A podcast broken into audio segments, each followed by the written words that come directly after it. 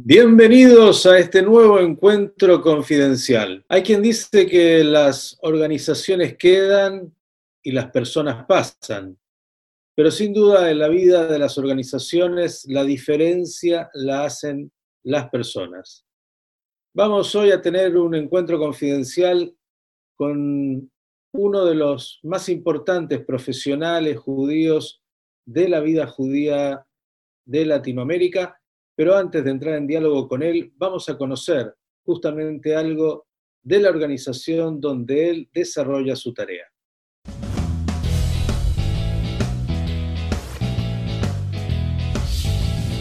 El Congreso Judío Latinoamericano es la organización que reúne y representa a las comunidades judías de la región.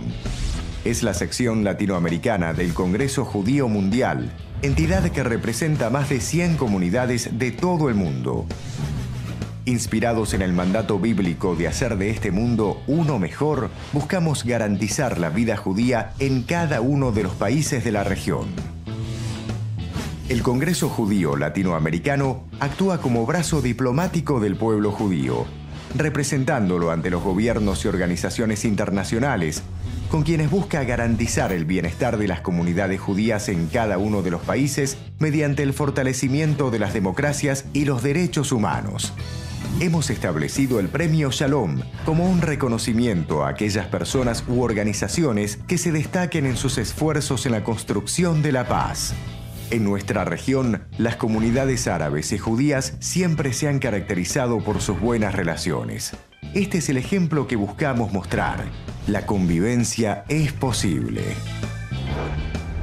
Desde hace 70 años, el Congreso Judío Latinoamericano trabaja buscando la continuidad y el bienestar de cada una de las comunidades judías, pequeñas y grandes, en sus respectivos países.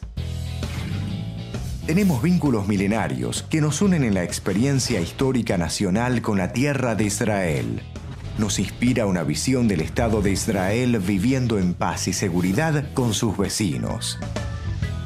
Construimos puentes para fortalecer el respeto mutuo con las confesiones religiosas, convencidos de que con el diálogo se avanza en el camino del entendimiento judíos y cristianos, hemos construido en los últimos años un vínculo sincero de convivencia y respeto, demostrando que conjuntamente podemos aportar a la construcción de sociedades más fraternas.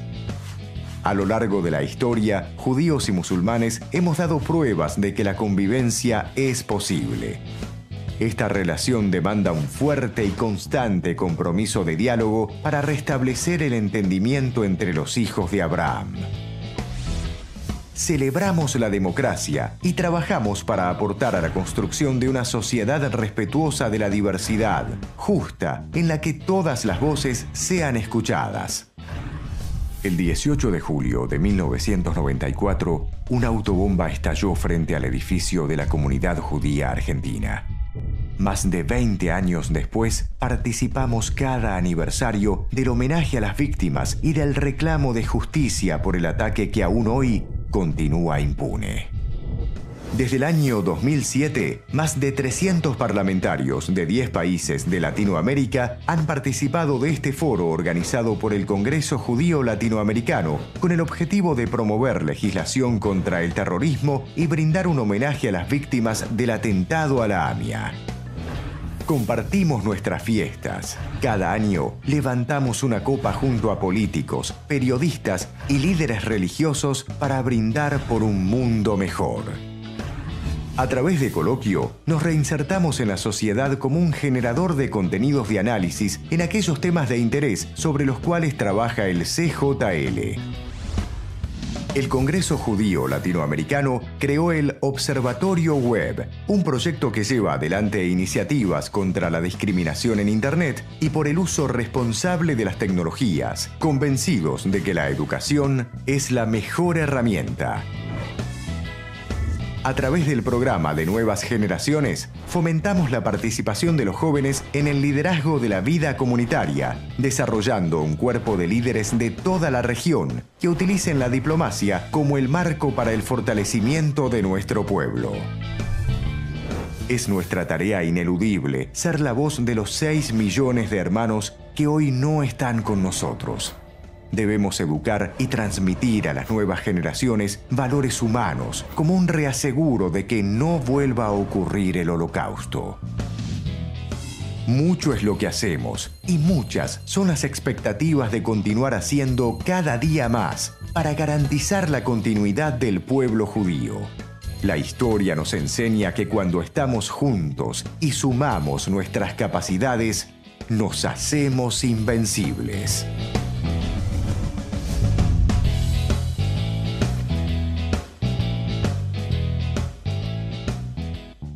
Y ahora que usted ya ha conocido del Congreso Judío Latinoamericano y su enorme acción, como le decía cuando iniciábamos, las organizaciones quedan, las personas pasan, pero sin duda las personas hacen una gran diferencia en las organizaciones. Vamos a pedirle a Esther, como siempre, que nos presente con quién estamos en el día de hoy. Esther, ¿cómo le va? Muy buenas tardes. Muy bien, muchas gracias, muy buenas tardes. Nuestro invitado de hoy es Claudio Eppelman, director ejecutivo del Congreso Judío Latinoamericano. En su calidad de director ejecutivo, representa a las comunidades judías de la región ante jefes de Estado y organismos internacionales como ONU, OEA, OSCE, CEGIP y el Foro Económico Mundial, entre otros. En el terreno interreligioso promueve y participa activamente del diálogo con cristianos y musulmanes, y articula las relaciones de las comunidades judías con la Santa Sede. Su trabajo en el diálogo interreligioso fue reconocido por el gobierno argentino en el año 2007. Fue impulsor de la creación de herramientas que monitorean y denuncian el antisemitismo y toda forma de discriminación en Internet. Impulsa la incorporación de jóvenes en el liderazgo de las comunidades judías. Claudio Eppelman ocupa también los siguientes cargos. Comisionado para el diálogo interreligioso del Congreso Judío Mundial, representante del Congreso Judío Mundial ante la Santa Sede, miembro del Consejo Asesor del Centro Internacional Rey Abdullah bin Abdulaziz para el diálogo interreligioso e intercultural CAICID, Viena, miembro del Comité Asesor Internacional del Centro Internacional de Doha para el diálogo interreligioso Qatar, copresidente del Consejo Internacional de Religiones por la Paz, vicemoderador del Consejo Latinoamericano de Líderes Religiosos de la Conferencia Mundial de Religiones por la Paz, miembro del Comité Asesor de la Secretaría de Programación para la Prevención de la Drogadicción y la Lucha contra el Narcotráfico de la Argentina. Bien, y saludamos entonces aquí a Claudio Eppelman. Claudio, ¿cómo estás? Buen día, ¿cómo estás, Miki? Un gusto saludarlo. Bueno, la verdad que yo lo decía, eh, has hecho una enorme diferencia en el Congreso Judío Latinoamericano. Pensaba que tuviste que entrar en los zapatos de alguien a quien hemos respetado y querido muchísimo, como fue el profesor Manuel Tenenbaum, que por décadas fue el director ejecutivo de esta entidad. Y bueno, has hecho una enorme, enorme diferencia en términos de un Congreso Judío Latinoamericano, me parece mucho más ayornado a estas épocas, con una enorme, enorme actividad. Pero antes de entrar a hablar del Congreso judío y de distintos aspectos que hacen a la vida judía en nuestros países, siempre tratamos, Claudio, de, conocer un poquito más de, la persona, porque más allá del rol que uno ocupa, eh, uno llegó de una determinada manera. Algunos saben que sos argentino y de la docta, ahí de Córdoba. Cuéntanos un poquito eh, de tu vida, de tu trayectoria hasta que llegaste al, Congreso Judío Latinoamericano. Bueno, este, nací en Córdoba, estudié en Córdoba, me formé en la comunidad judía de Córdoba, tuve el enorme placer de ser director ejecutivo del Centro Unión Israelita, la, la Keilah de Córdoba, y en una experiencia casi inédita en simultáneo de la DAIA y de la Keilah, cosa que a veces en algunas comunidades en la Argentina es impensado poder pensar que hay una conducción unificada y a pesar de haber habido presidentes distintos, un mismo director ejecutivo que formulase eh, una tarea conjunta, coordinada entre ambas instituciones. Y en el medio de la crisis de la Argentina, bueno, hay que, cuando uno habla de la crisis de la Argentina hay que avisar cuál, porque mm. lamentablemente es un país que es sufre diversas crisis permanentemente, pero cuando fue la gran crisis económica en el 2001, 2002, 2003, el Congreso Judío Mundial hizo una gran campaña de ayuda para la Argentina y dentro de todas las acciones que hicieron, organizaron un seminario en Córdoba, donde llevaron a estudiar a familias de clase media que habían sido golpeadas por la realidad económica a Carlos Paz. Y yo era director de la comunidad de Córdoba, le ayudé al Congreso en esta, en esta operación que hicieron y por 24 eh, horas fui anfitrión del secretario general del Congreso Judío Mundial, el entonces secretario general Avi Becker, que llegó a Córdoba, lo acompañé, lo, lo, llevé a conocer la Keilah, lo llevamos a conocer al gobernador, y cuando terminó el viaje me dijo, me gustó tu estilo y quiero que te sumes al Congreso. Y él, de nuevo, estas cosas que fueron tal vez un accidente, que, que al llegar a Córdoba me vio trabajando, desempeñarme y a partir de ahí pasaron muchos años y aquí estoy conversando contigo, Miki, como director del Congreso Judío Latinoamericano. Un accidente muy feliz para el Congreso Judío Latinoamericano, sin duda. ¿Cuántos años pasaron ya? y pasaron como 16 años, 17 años ya que estoy en el Congreso. Bien, casi una vida. Ya vas a llegar a, los 18 y cumplir la primera vida. Claudio, eh, desde tu tarea, obviamente el Congreso Judío Latinoamericano es un paraguas que de alguna manera eh, está integrado por las representaciones políticas de las comunidades judías del continente. La primera pregunta, ¿cómo, mm, bastante amplia, ¿cómo estás viendo hoy la situación de las comunidades judías eh, en la región? Bueno, la coyuntura hace que haya una situación muy particular. La coyuntura tiene que ver con la emergencia sanitaria que está atravesando el mundo y particularmente la región, donde eh, el 99% de la actividad judía, de la actividad comunitaria, eh, se desarrolla en modo virtual. Y esto es una singularidad inédita en los 3.500 años de historia que tenemos como pueblo, pensar de que la gran fortaleza que tenemos nosotros es la comunidad, el contacto, la interacción entre las personas, la red de, de, vinculaciones que vamos estableciendo, y hoy solamente a través de pantallas. Esto hace que sea una situación absolutamente inédita y muy singular, donde estamos aprendiendo modos distintos de relacionarnos para poder seguir sosteniendo esta estructura primaria, central y nodal de la vida judía, que es la comunidad, pero esta vez en un sentido mucho más amplio, porque lo que caracterizaba a la comunidad era la geografía, y a veces en la sinagoga era la del barrio, porque había que llegar caminando, y esta barrera que hoy nos da una oportunidad increíble de, eh, de la de la situación sanitaria nos permite que establezcamos comunidad sin esta restricción geográfica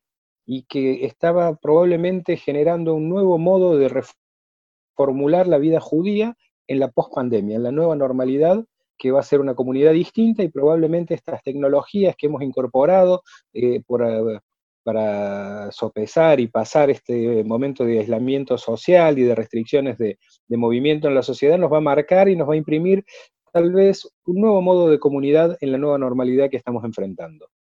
Nuevos paradigmas sin duda nos dejará esta pandemia, pero vamos específicamente a la situación sanitaria de las comunidades y además lo que implica también en otros aspectos, desde lo económico, lo social. ¿Cómo has visto de alguna manera la reacción de las comunidades frente a esta crisis? Afortunadamente, desde hace mucho tiempo vinimos trabajando con la inmensa mayoría de las comunidades eh, un programa de gestión de crisis comunitaria, que nunca imaginamos hace cuatro años cuando comenzamos a trabajar esto, que podía ser aplicado este sistema de gestión de crisis, que la hipótesis que podría llegar a activar estos programas podía haber sido una pandemia. Pero afortunadamente las comunidades contaban con un recurso adicional que les dio la posibilidad de operar rápidamente de poder ponerse en el modo crisis y de poder dar respuestas rápidas a muchos de los problemas que fueron surgiendo producto de la situación de aislamiento social. Y también el hecho de trabajar en red de ser esta, esta fortaleza de globalidad que tenemos como comunidades judías articuladas por el Congreso Judío Mundial, nos dio la posibilidad por este ciclo diferido, desfasado que tenemos en Latinoamérica en relación a Europa, de aprender qué es lo que había pasado en Europa, y como sabíamos qué había pasado en Europa, en muchos casos pudimos anticiparnos algunas situaciones y equipos de voluntarios, de médicos, de psicólogos, y mucha gente fue articulando la posibilidad de dar respuestas para algunos problemas que sabíamos que íbamos a tener.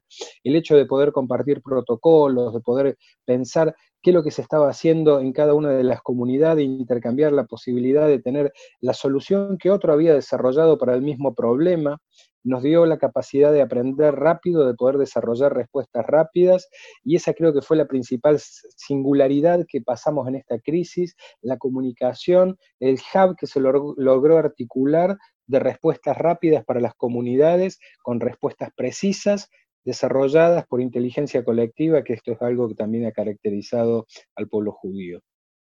Estamos con Claudio Eppelman, el director ejecutivo del Congreso Judío Latinoamericano. Luego de una breve pausa musical, continuamos ya entrando en temas específicos que hacen a las comunidades judías en Latinoamérica y tantos otros temas que seguro usted quiere saber. Y volvemos a este diálogo, en este encuentro confidencial con Claudio Eppelman, el director ejecutivo del Congreso Judío Latinoamericano. Claudio, ¿Cuál es hoy, eh, más allá de la pandemia, la situación que podrías analizar de las comunidades judías en Latinoamérica? Somos en realidad una demografía pequeña en términos eh, de cantidad, menos de medio millón si uno sumara todas las comunidades latinoamericanas, eh, con desafíos seguramente muy importantes de esta época. ¿Cuáles son desde tu perspectiva estos desafíos?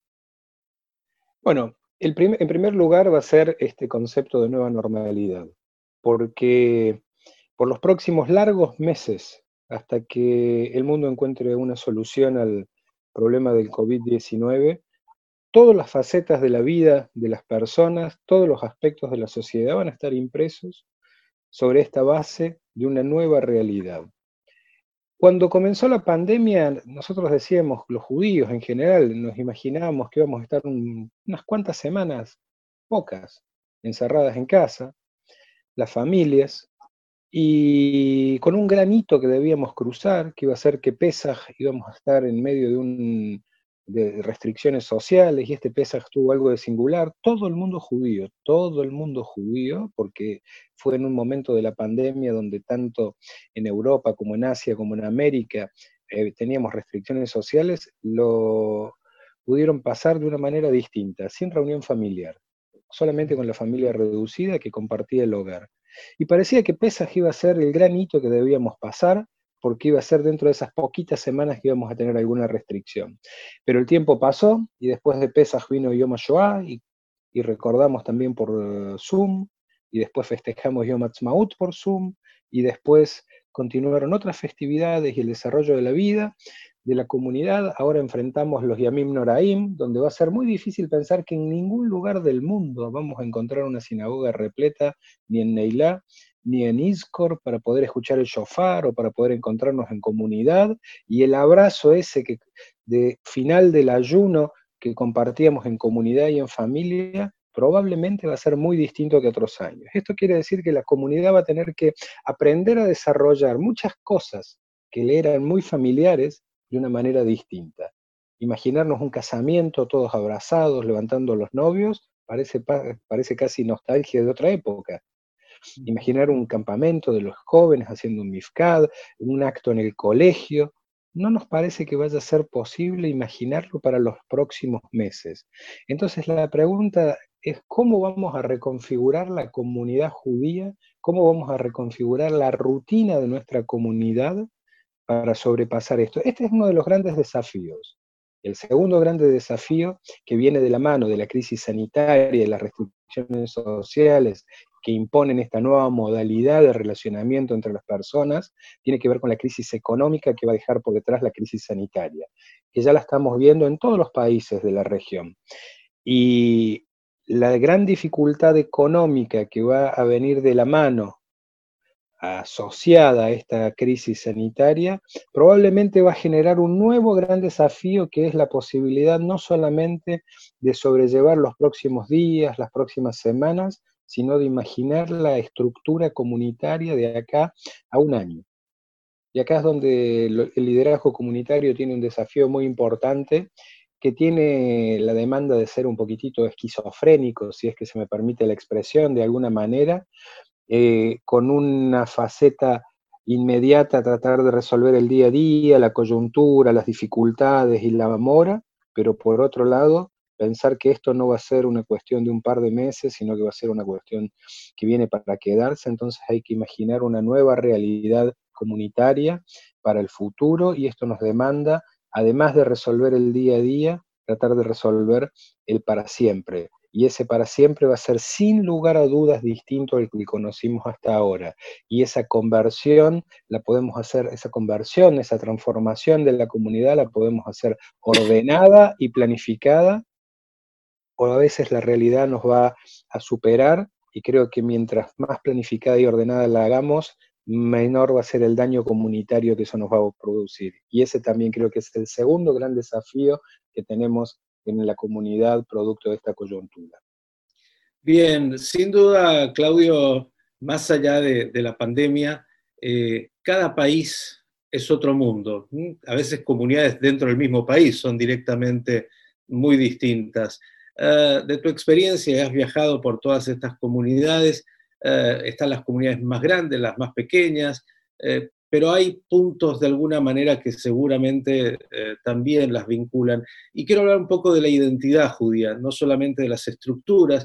Eh, de alguna manera eh, hay quienes se vinculan, yo diría, a los judíos a través de un aspecto negativo que es el antisemitismo y no tantos a través de una afirmación de los valores, de los contenidos judíos ustedes en el Congreso Judío hacen una enorme tarea en monitorear el antisemitismo, entre otras cosas. ¿Cómo ves esto en términos de, por un lado, la asimilación y por otro lado, el antisemitismo y cómo las comunidades judías y los judíos de Latinoamérica hoy nos vinculamos con nuestra identidad? Bueno, en primer lugar, América Latina es un país, una región absolutamente diversa, constituida por países que salvo el idioma o la raíz idiomática, porque brasileros y paraguayos no comparten el idioma, pero sí comparten la raíz latina, de ahí esto de Latinoamérica. Eh, encontrar denominadores comunes es muy difícil, y también para la comunidad judía. La comunidad judía argentina en particular es una de las más grandes del mundo, pero la comunidad judía de Buenos Aires también, en términos relativos a su a su población general, hace que sea inmensamente grande. Y, la estructura y la capacidad que tiene la comunidad judía es muy distinta a la que tienen pequeñas comunidades del interior del país o de otras latitudes. En Brasil, de nuevo, Brasil es un continente en sí mismo, que también tratar de sacar denominadores comunes del Amazonas y de San Pablo a veces es difícil, a veces no solamente el acento, sino la práctica idiomática, empiezas a matizarse y a tener singularidades propias. Y esto mismo también ocurre con las comunidades judías. Pero creo que hay algunas cosas de las comunidades judías que son eh, muy, muy comunes y que sí las podemos decir que, mantienen todas eh, su, su misma condición. Y es el absoluto concepto de diversidad que prima en las comunidades judías. No importa si son grandes o si son pequeñas. Este chiste que tenemos dos judíos y tres sinagogas, eh, que tenemos varias opiniones y la dificultad de construir consensos monolíticos dentro de las comunidades judías, eh, la historia nos ha probado de que no solamente es un chiste, sino que es parte de la idiosincrasia y de la cultura judía, esto de ser, de tener diversidad, donde algunas comunidades pelean en forma denodada por su continuidad, pero no son necesariamente las pequeñas, porque básicamente todas las comunidades judías de la región hoy tienen la capacidad de tener una próxima generación de judíos. La pregunta que nos hacemos es si todos vamos a ser parte de esta nueva próxima generación de judíos. Eh, como primera consideración. Y la segunda es qué lugar va a tener el componente judío en nuestra interacción con la sociedad. Y esto es lo que creo que a veces viene asignado con esto que decías vos del antisemitismo. Creo que una de las falencias que a veces tenemos en el proceso educativo judío es que no enseñamos a nuestros jóvenes, y esto lo vemos reflejado a veces en la conducta de, los, de las instituciones, a interactuar con la sociedad en condición de judíos. Y cuando nosotros aprendemos a interactuar en la sociedad en nuestra condición de judíos, es donde tenemos, nos ayuda esto a perderle el miedo al concepto de asimilación, porque en la sociedad claramente somos identificados como judíos y nosotros mismos nos identificamos como judíos. Pero cuando a veces la vida judía queda limitada solamente al intrapuertas y trabajamos solamente dentro de nuestras instituciones la identidad y no la construimos en forma relativa también a la sociedad y no encontramos proyectos comunitarios que sean eh, capaces de inspirar a los miembros de la comunidad y de motivarlos a poder sumarse y participar para poder trabajar en este concepto que en la tradición judía es tan central de reparar el mundo, de hacer una, digamos, de dejar a nuestros hijos un mundo mejor del que recibimos de nuestros padres, eh, es muy difícil mantener este concepto de vida judía. Eh, por eso creo que esta amenaza que tiene que ver a veces que las comunidades las plantean con la asimilación, creo que uno de los grandes caminos a explorar con mayor profundidad es la interacción comunitaria en condición de judíos, las instituciones judías actuando en la sociedad en su condición de judías, marcando la presencia, marcando la construcción diversa que tiene la sociedad, definiendo claramente el pluralismo de la sociedad como una condición que nos van a aceptar en nuestra condición de judíos. Y esto no solamente nos va a ayudar a disminuir la asimilación, sino también el antisemitismo, porque va a permitir eh, que a los judíos nos conozcan por lo que somos y no por lo que los otros creen que somos. Y de esto se trata el romper prejuicios, de tener una interacción fluida, comunidad, sociedad, sociedad, comunidad. Usted lo está escuchando, es Claudio Eppelman, el director ejecutivo del Congreso Judío Latinoamericano. Ya lo ve, no solamente es un hombre de mucha acción, sino también un hombre de mucha reflexión y profundidad para comprender los fenómenos que hacen a la vida judía y que hacen también a la vida en nuestro continente. La pausa y luego continuamos con él. Claudio, has hablado de, la vida judía en términos de distintos ejes, pero quiero ir a acciones concretas del Congreso Judío porque finalmente es una organización eh, política en términos del vínculo con cada uno de los países y la región. Eh, uno de los ejes de, la tarea del Congreso tiene que ver desgraciadamente con los eh, atentados terroristas que se dieron en la Argentina, con el terrorismo en general eh, y ese flagelo, con el antisemitismo. Y quiero ir a algunas eh, preguntas puntuales. Una, hace pocos días antes del aniversario, este nuevo aniversario del atentado a la AMIA, el presidente de la Argentina, Alberto Fernández, cuando fue preguntado sobre el antisemitismo, la Argentina dijo, bueno, no, la Argentina es algo minoritario de pequeños grupos de derecha. Eh, quisiera sobre esto alguna reflexión tuya. Bueno, en primer lugar, yo creo que la Argentina no es un país antisemita, sin embargo es un país donde existe antisemitismo. Creo que cuando uno camina por los barrios que tienen gran presencia judía, las postales gráficas que, que, uno recoge de las imágenes de las sinagogas, los judíos caminando con ropas que los caracterizan, las salidas de los colegios donde los chicos se encuentran a sus padres y vuelven a sus casas, la concentración de actividades judías en la vía pública, son una muestra de que los judíos pueden en la Argentina tener una vida judía absolutamente íntegra, con un potencial absolutamente grande, más allá de las consideraciones de seguridad que por supuesto nos marcó el atentado a la Embajada de Israel y el atentado a la AMIA, y acá es donde creo que hay que hacer una diferencia de algunas cosas que suceden en cuanto al antisemitismo en otras latitudes para después volver a la Argentina. Hay países de Europa donde eh, y, no solamente países, sino ciudades y algunos barrios en algunas importantes capitales del mundo, de las ciudades muy significativas de Europa, donde la vida judía empieza a estar a veces condicionada por las amenazas que significa la seguridad. Eh, escuchar a un rabino decirle a su congregación, un rabino ortodoxo, no usen kippah para no identificarse como judíos en la calle, nos habla de la sensibilidad y de la peligrosidad que tiene en algunos lugares del mundo el ser judío. Esta situación es un poco más difícil de, palpar en la Argentina, entonces creo que verdaderamente es cierto que el antisemitismo en términos relativos es distinto a otros lugares del mundo. Pero también es cierto que existe. La DAIA lleva adelante un informe anual de antisemitismo que reúne muchas eh, agresiones, muchas expresiones de antisemitismo para con los judíos. Pero creo que no solamente el antisemitismo lo debemos medir en términos de incidentes, o sea, contar cuántas esvásticas aparecieron pintadas, cuántas eh, amenazas recibió alguien, que es lo que habitualmente se plantea en términos de antisemitismo y nos permite sacar algunos índices, y poder cuantificarlo.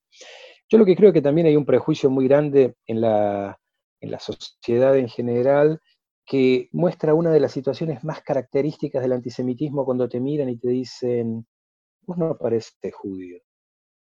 ¿Y qué quiere decir que yo no parezco judío? Si no es judío, mejor judío que cada uno de nosotros.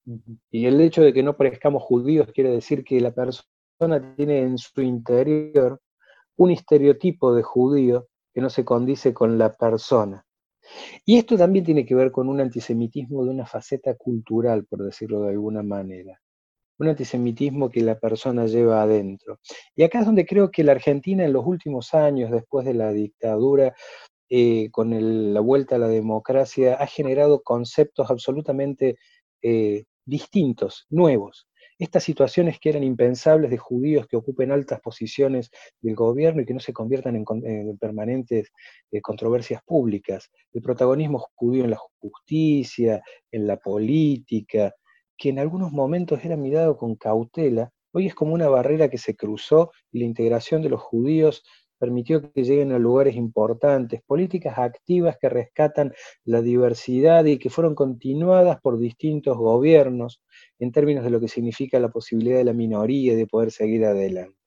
Entonces, en ese contexto creo que tenemos que entender que la Argentina es un país que sí tiene algún antisemitismo en el sentido de prejuicio, pocos incidentes, y siguiendo lo que decía esto, esta referencia, creo que no solamente vienen originadas de sectores de derecha, sino que también hay otras usinas de, del antisemitismo que tienen que ver en algunos casos vinculados, y lo hemos visto en algunas manifestaciones eh, con organizaciones de izquierda, controversias que se presentan con esta definición de antisemitismo que, que propone la Alianza Internacional de Conmemoración del Holocausto que ha adoptado la Argentina, del, hace poquitas semanas y que varias eh, provincias y ciudades y organismos del país están estableciendo, pero algunas organizaciones también de, no de derecha, sino de izquierda, representadas en, algunos, eh, en algunas legislaturas provinciales y en algunos distintos eh,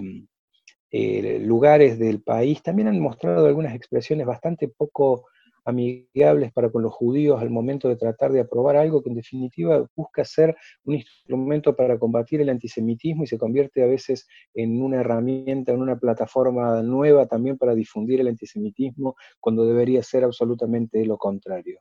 Estás hablando obviamente del antisionismo como una de las maneras que se puede eh, expresar ese antisemitismo.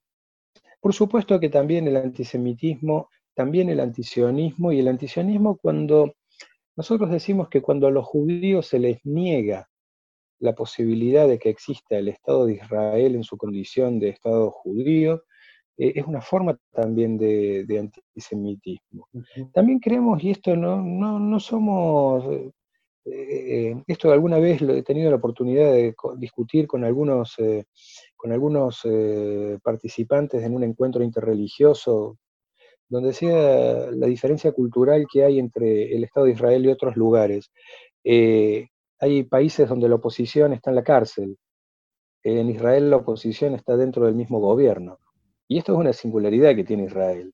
este, la Knesset representa el, ámbito natural de discusión del oficialismo y la oposición y nadie se, nadie se espanta por discutir las decisiones del gobierno de Israel. Esto tiene que ver con lo mismo que señalábamos hace un ratito, con la discusión interna que tiene la comunidad y discutir las, las, opiniones del gobierno elegido por el pueblo, por una democracia, es parte del ejercicio de la democracia y de la alternancia y de la construcción popular de gobiernos pero demonizar a un Estado, demonizar a su gobierno y encontrar absolutamente siempre la condición negativa y ponerlo en el centro de todos los males del mundo, sin lugar a dudas, eso tiene un componente antisemita monstruoso. Y también tenemos que denunciar eso como parte también de la negación del derecho de los judíos a tener el Estado de Israel.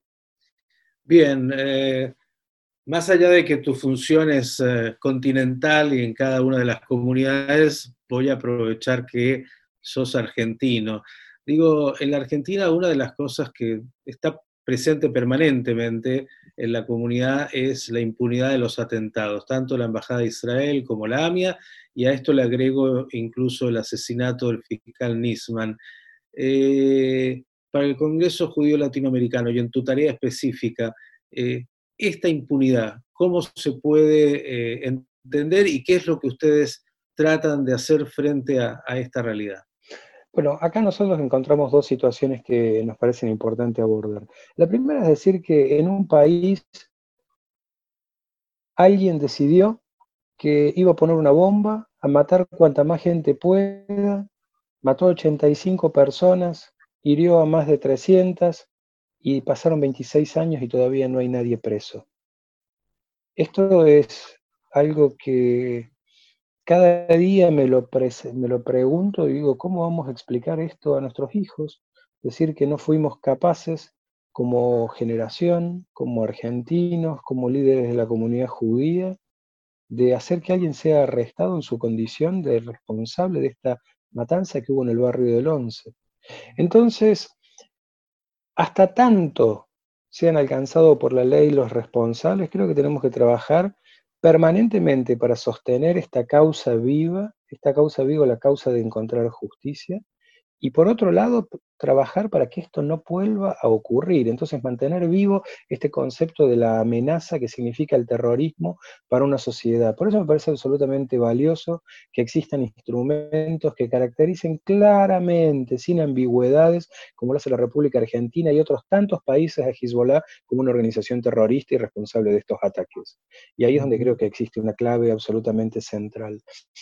Los otros días escuchaba al presidente de la AMIA en el discurso que realizaba en oportunidad del 26 aniversario del atentado, donde decía que en el año 2009, la, eh, recordaba algo, que en el año 2009 la Corte Suprema de Justicia había pedido que se haga un segundo juicio a un señor que es el responsable de haber provisto y adecuado la camioneta Traffic, que fue la portadora de la bomba hasta la calle Pasteur que explotó frente a la AMIA. Y en 11 años no hubo ese juicio. Entonces la pregunta que yo me hago es si esto pasa porque sí o es porque alguien cada día decide que ese juicio no se haga. ¿Por qué hay algún funcionario que esa carpeta o no la pone arriba o se ocupa de que quede abajo? Pero esto es lo que significa, y la respuesta desafortunadamente no la conozco. También creo que no me toca darla a mí. Hay responsables en el Poder Judicial que les toca dar esta respuesta. Y nosotros lo que nos toca, sí, como comunidad judía, en algún sentido como actores de la sociedad argentina, es de motorizar las respuestas de estos funcionarios, pero nosotros no nos toca asumir la responsabilidad del Estado. Pero sí no puedo eludir esta pregunta, decir, ¿qué pasa que eso no funciona? ¿Hay alguien que se ocupa de que no pase? ¿O simplemente se perdió y se olvidaron que tenía que suceder? Y así es como creo el valor de las conmemoraciones que hacemos la comunidad y la sociedad argentina en recordarlo, para que estas cosas no se duerman. Desde tu rol tuviste vínculo con el fiscal Nisman, lo conociste bien, digo, pasaron ya también cinco años de, de su muerte. ¿Qué tienes para decir al respecto? ¿Qué podrías decir en, términos también de, del perfil de, Alberto Nisman? Al fiscal Nisman lo conocí en su condición de fiscal donde él participó en diversas actividades que realizamos en el Congreso. Eh, creo que fue una persona que mostró mucha vocación y que más allá de las controversias, creo que de vuelta cuando vivimos en una sociedad que quiere caracterizarse en su condición de democrática y de republicana, también tenemos que aceptar algunas definiciones que eso trae implícitamente. Y es el rol de la justicia en la definición y en la, la escritura de la historia. O sea, porque a veces todos opinamos, pero a veces el fallo judicial se convierte en la decisión que cuando es sentencia firme es lo que se convierte en verdad para la República y para la sociedad. Y el fiscal Nisman, más allá de la controversia que hay alrededor de las circunstancias de su muerte, la Cámara, eh, la Cámara de Apelaciones, en una resolución eh, importantísima, dictaminó que fue asesinado en su condición de fiscal por las tareas que llevaba adelante en esa capacidad. Y creo que esto es lo significativo. De vuelta, un país donde un fiscal aparece muerto a horas de ir a declarar, eh, a prestar testimonio en una comisión en el Congreso, pasaron cinco años y todavía seguimos sin respuestas. Y me resulta horroroso imaginar que en 26 años, como es el aniversario de la AMIA, o sea, dentro de 21 años vamos a seguir diciendo, ¿y qué habrá pasado con el fiscal Nisman? Y mm. vamos a seguir en una historia velada, eh, oscura, eh, y aquí es donde creo que tenemos responsabilidad y mandato de poner luz en cada lugar que haya oscuridad. Digamos porque, bueno, nuestros oyentes lo saben, pero eh, incluso es uno de los temas que yo diría sigue estando presente en la agenda en el mundo. Eh, el fiscal había hecho una denuncia institucional enorme de lo que fue a partir de ese memorándum el intento de darle impunidad a los sindicados por la justicia argentina como posibles responsables del atentado a la AMIA y todo lo que eso significó en términos institucionales. Eh, lo conociste, digo, ¿te parece que a partir de esa denuncia que tomó ese nivel de repercusión y, el perfil, eh, ¿te parece que, la hipótesis que alguien planteó en algún momento de, un suicidio haya sido factible o, para vos y, de alguna manera análisis que han hecho en el Congreso judío eh, se trató de un magnicidio? Eh, de nuevo, esto creo que más allá de las opiniones es lo que decía recién, es la decisión judicial. Y hoy tenemos una decisión de Cámara que habla de un magnicidio, de un asesinato en su condición de fiscal de la República. Y después cada uno puede interpretar lo que quiere, pero eh, la respuesta formal, la verdad de la República, es la que dictaminan los jueces. Y hasta hoy lo que tenemos es una, un dictamen de la Cámara que nos habla de que el fiscal fue asesinado por las tareas que llevaba como fiscal. Bien, Vamos a otra comunidad de, la región que vive muchas veces preocupada de su situación y me refiero a la comunidad judía de Chile, donde eh, se encuentra la comunidad palestina más grande del exilio. Eh, ¿Cómo ves esa, realidad? ¿Cómo la están eh, de alguna manera analizando en el Congreso judío? Bien, que existe una gran comunidad palestina en realidad no es un problema en sí mismo todos los países de la región o la, Argentina misma ha sido receptiva de grandes corrientes de inmigrantes y una de las cosas que determinó y caracterizó la condición de nuestras sociedades es la apertura a recibir en diversos momentos de la historia inmigrantes que escapaban de sus países producto de situaciones de persecución, en busca de mejores horizontes, y esta idea de venir a hacerse la América, de llegar a tierras prometedoras para eh, mejorar la condición de vida. Y en ese sentido, en la Argentina, en Brasil, en Chile han llegado grandes cantidades de judíos, grandes cantidades de árabes, de distintas vertientes y demás, y que haya muchos palestinos o que haya muchos judíos no debería ser problema. La situación eh, se complica cuando eh, se tensan las relaciones producto de una realidad que no es propia de nuestra región.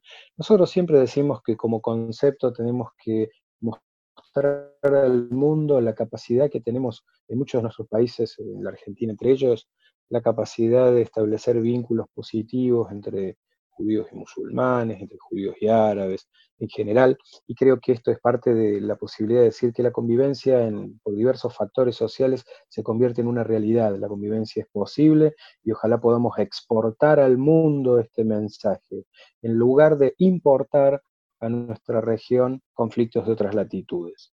Y creo que en Chile es donde se muestran un poco más estas aristas de la del haber importado a una sociedad que tenía una histórica convivencia entre palestinos y judíos, la, realidad del Medio Oriente y que lastima el tejido social de la, sociedad chilena, de la cual creo que conoces eh, bastante más que yo.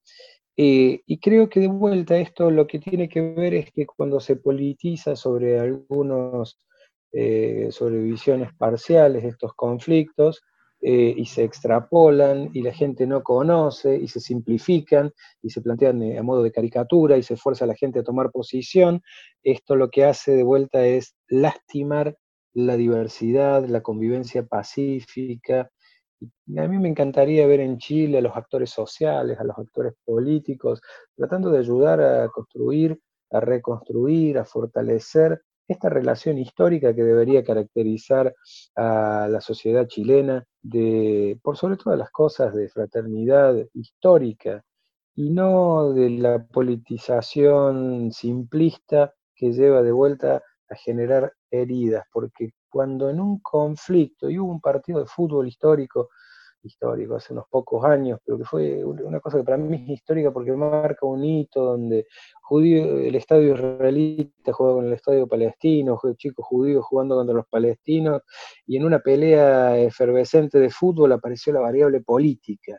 Es decir, ¿qué tiene que ver en un partido de fútbol esta variable política? Y si no lo condenamos con claridad, si no tenemos la grandeza de mirar por arriba y decir, fútbol es fútbol, política es política y conflicto en Medio Oriente en Medio Oriente, porque acá nosotros vamos a sostener esta base, es donde tenemos un problema como sociedad.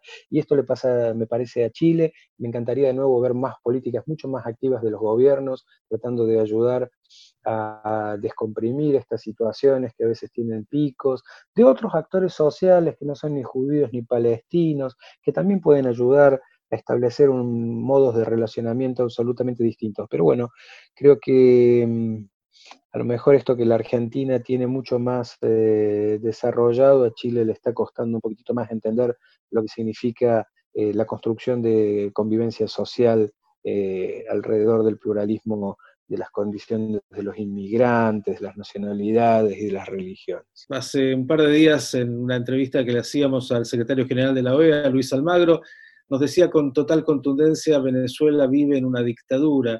La comunidad judía de Venezuela, que fue una comunidad importante, eh, ha tenido una gran eh, inmigración a partir de, la situación, o migración en realidad, a partir de la situación que, están atravesando. ¿Qué nos puedes contar de, lo que está ocurriendo con esa comunidad? Para poner en perspectiva histórica algo significativo, eh, la comunidad judía de Venezuela en los últimos 20 años disminuyó significativamente, producto de una multiplicidad de factores que no solamente tienen que ver con la condición judía de muchos de los que emigraron, sino también con algunas actividades comerciales, empresariales, expectativas de futuro distintas a las que ellos preveían que podían ocurrir en el país, hicieron que la comunidad se reduzca. Y creo que, bueno, Venezuela lo que muestra es que dentro de muchas fragilidades sociales y económicas que está atravesando el país, eh, se le agrega una, crisis más, que es la crisis sanitaria, y a la comunidad judía, dentro de las dificultades de ser cada vez menos y de tener que sostener todo entre pocos, este, se le agrega también la posibilidad de que muchos puedan enfermarse y de los cuidados, y la pone también en una singularidad muy particular que no dista demasiado de la situación que viven todos los venezolanos, de muchísima preocupación y de muchísima eh, incertidumbre.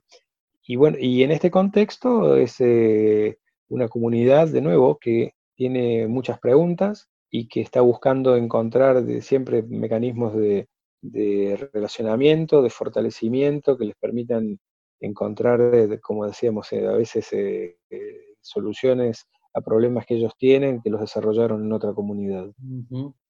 Bien, uno de los aspectos en los cuales el Congreso Judío viene trabajando muy intensamente es en el diálogo interreligioso, y ahí has tenido además una participación también muy importante. Eh, todos dicen que sos eh, un amigo del Papa Francisco. Eh, contanos un poquito del, diálogo interreligioso y del vínculo personal que tienes con, con el Papa. Francisco lo conocí en la conferencia que hizo la Iglesia Latinoamericana en la ciudad brasilera de Aparecida, hace unos cuantos años ya de ello. Estábamos en una fila, yo, fui invitado como observador, fui el único judío, como observador no católico a una reunión que duraba tres semanas. Eh, estuve la primera semana, la semana del medio volví a mi casa a ver a mi familia y volví al final de la reunión. Y cuando volví al final de la reunión, se acerca un cura, un cura quiere decir que estaba lleno de curas, ahí eran todos, digamos, los... Y me mira y me dice, pensé que no ibas a volver, pensé que te habías ido y que ya no volvías.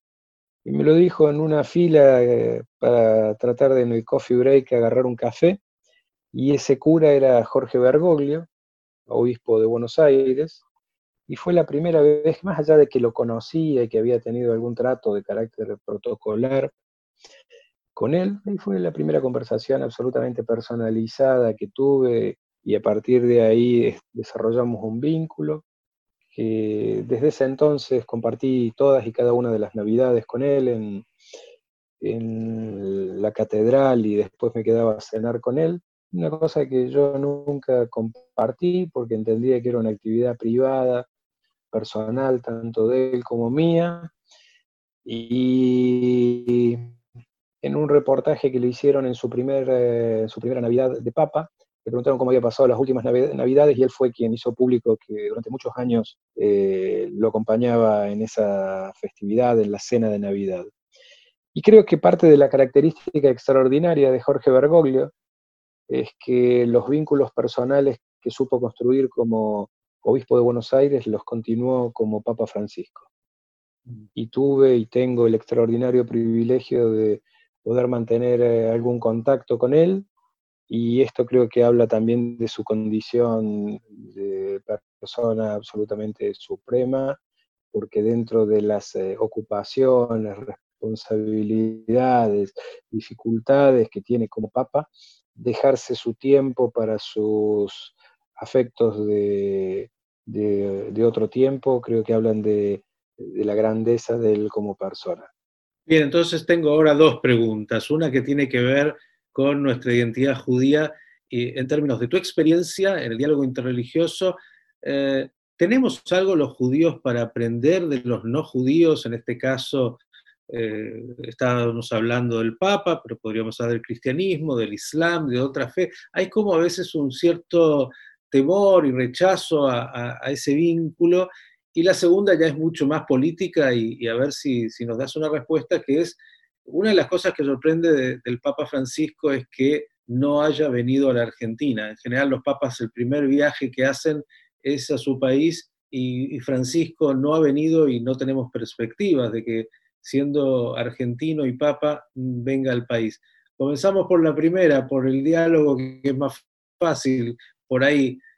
Mira, lo que creo es que tiene esto del diálogo para mí es fascinante porque hace algunos minutos te señalaba la, lo que creo que es una de las claves de la interacción cuando, como judío en la sociedad, cuando uno dice, yo vengo a mostrarme acá y a hacer acá en mi condición de judío.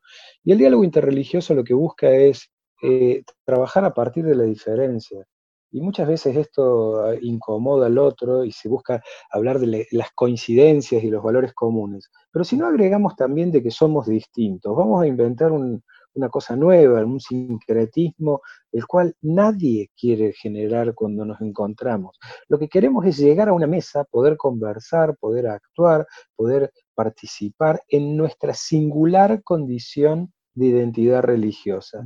Y para mí tiene algo fascinante, probablemente alguna vez eh, lo podría conceptualizar más en términos de psicoanálisis, que cuando yo llego como judío y me siento con un montón de implícitos que tengo con otros amigos judíos, donde no necesito explicitar cosas que son básicas y obvias, porque somos judíos y nos entendemos como tal, en el momento que me siento con un no judío en un espacio interreligioso, desaparecen esos implícitos. Y todo es necesario explicitar, y todo es necesario relatar y contar. Y es ahí con ese relato, con esa palabra, donde vamos construyendo también nuestra identidad de judíos, y creo que eso es lo que nos fortalece en nuestra condición y en nuestra posibilidad de explicar qué es lo que somos. Y para mí es una increíble oportunidad, no de licuar, sino todo lo contrario, de fortalecer esta experiencia. Porque no llegamos porque llegamos, sino llegamos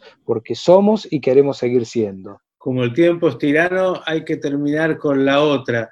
Y seguramente en los diálogos personales alguna vez se habrá planteado, ¿por qué el Papa no viene? Bueno, vos dijiste eh, lo que es la generalidad o la regla, era que cada uno de los papas cuando eh, comenzaba su pontificado eh, visitaba su país de origen. Bueno, esto creo que es una de las características de Francisco, que también era una característica de Jorge Bergoglio, porque más allá que dejó de vestirse de negro para vestirse de blanco y dejó de ser Jorge para ser Francisco, creo que la persona sigue siendo la misma. No tiene reglas. Él se comporta conforme a sus convicciones y no conforme a lo que debería ser. Y este creo que es el estilo de Francisco, y él cree que todavía no es el momento de venir a la Argentina, y no porque todos lo hicieron antes, él lo va a hacer. Y esto creo que tiene que ver con una característica propia del el Papa Francisco. Mm. Y entonces, para cerrar, eh, ¿te parece que la Argentina está de alguna manera eh, aprovechando lo que significa el primer papa argentino, tal vez el único que vamos a tener en la historia, el primer papa del continente ahí en el Vaticano. Algunos tal vez no se dan cuenta del valor que tiene esto, pero creo que la posibilidad de tener a una de las personas más relevantes en la historia contemporánea, uno de los grandes líderes que hoy tiene la humanidad, una de las personas que los principales políticos, presidentes del mundo, viajan a Roma especialmente para encontrarse con él porque reconocen, a pesar de todas las diferencias que tienen, su condición clara de líder y de inspirador de la construcción de este nuevo mundo, los argentinos a veces la licuamos y nos enganchamos en estas pequeñas cosas que son parte de nuestra naturaleza, en estas pequeñas diferencias, y nos perdemos la perspectiva a veces de tener la foto grande y de poder entender que un argentino, una persona nacida en nuestro país, está teniendo uno de los lugares de más protagonismo de la historia de nuestro tiempo. Claudio Eppelman, eh, director ejecutivo del Congreso Judío Latinoamericano. Gracias por estos minutos, ha sido un verdadero placer tenerte en este Al contrario, gracias a vos y a todos los que nos acompañaron en esta entrevista. Queridos amigos, será entonces hasta un nuevo encuentro confidencial. Hasta aquí fue Encuentro Confidencial de hoy. Un recorrido por la vida, trayectoria e intimidad de los protagonistas de la realidad. Los esperamos en nuestra próxima emisión.